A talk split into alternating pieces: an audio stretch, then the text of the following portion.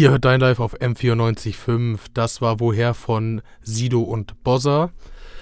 Die Labelbesitzerin Anna Groß habe ich heute zu Gast. Ich habe sie auch gefragt, wie Ride Rap Musik gehen darf.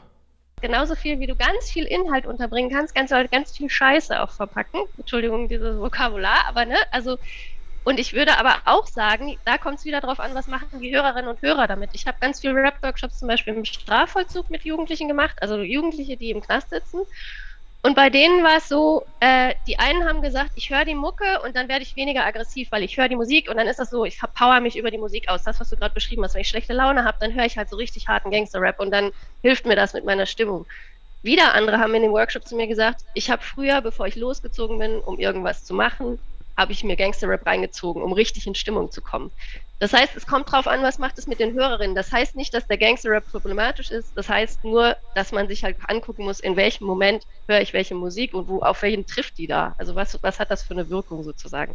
Und ich finde es schade, dass die Menschen, die auf der Bühne stehen und von einem Riesenpublikum von Tausenden von Menschen mit ihrem Mikrofon etwas sagen, nicht wenigstens darüber bewusst sind, dass bei dem Publikum, also den Tausenden von Menschen, ganz unterschiedliche Sachen damit ausgelöst werden können.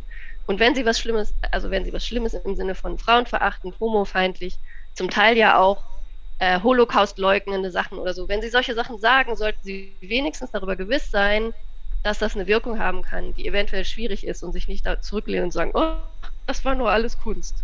Weil das finde ich lame. Man sollte wenigstens sagen, ey, ich habe Bock, so Lines zu droppen, ich mache die, ich verdiene damit meine Kohle, lebt damit, okay, das ist eine Ansicht sozusagen. Ich verdiene damit nicht mein Geld, habe ich keine Lust drauf, das ist meine Entscheidung, also muss halt jeder für sich entscheiden. Äh, würdet ihr dann auch Künstler aus der Vergangenheit stigmatisieren? Jetzt wie das Beispiel Bushido, der früher solche Texte gemacht hat und äh, mittlerweile mit Regenbogenfladen rumläuft. Also das jetzt als Extrembeispiel. Mhm. Oder auch ein Sido, der früher auch solche Texte gemacht hat und heutzutage nur noch Radiomusik macht. Also ich finde Stigmatisieren immer schwierig. Ich finde öffentlich kritisieren und darüber ins Gespräch kommen total gut. Wenn Leute offen sind für Dialog, finde ich das super.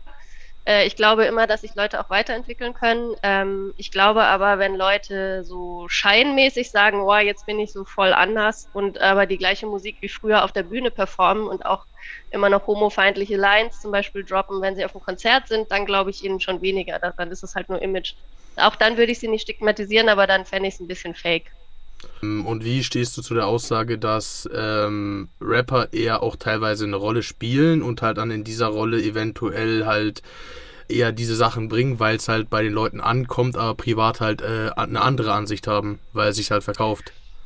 Ja, ich glaube, das spielt eine große Rolle. Also Marktlogik äh, und Marktwirtschaft spielt in der Musikbranche eine ganz, ganz große Rolle und äh, man kann immer davon ausgehen, dass die Leute auf der Bühne ein Bühnenimage haben und ein Bühnenimage spielen und privat vielleicht anders sind. Es stimmt für manche Rapper, männliche Rapper vor allen Dingen, trifft es auch nicht zu. Also da weiß man auch, dass das Privatleben und das Bühnenleben ziemlich identisch ist, aber es gibt tatsächlich eben schon bei vielen die Idee, sie machen Kunst oder sie machen irgendwas auf der Bühne und wenn sie nach Hause gehen oder im Backstage sind, dann sind sie anders drauf. Also da würde ich immer genau hingucken. Die Frage finde ich aber viel interessanter, was macht das denn mit den Leuten, die vor der Bühne stehen, also dem Publikum? Was haben die für ein Bild von dem Menschen, der auf der Bühne steht und was macht das mit denen, wenn der frauenfeindliche Sachen zum Beispiel gesagt werden?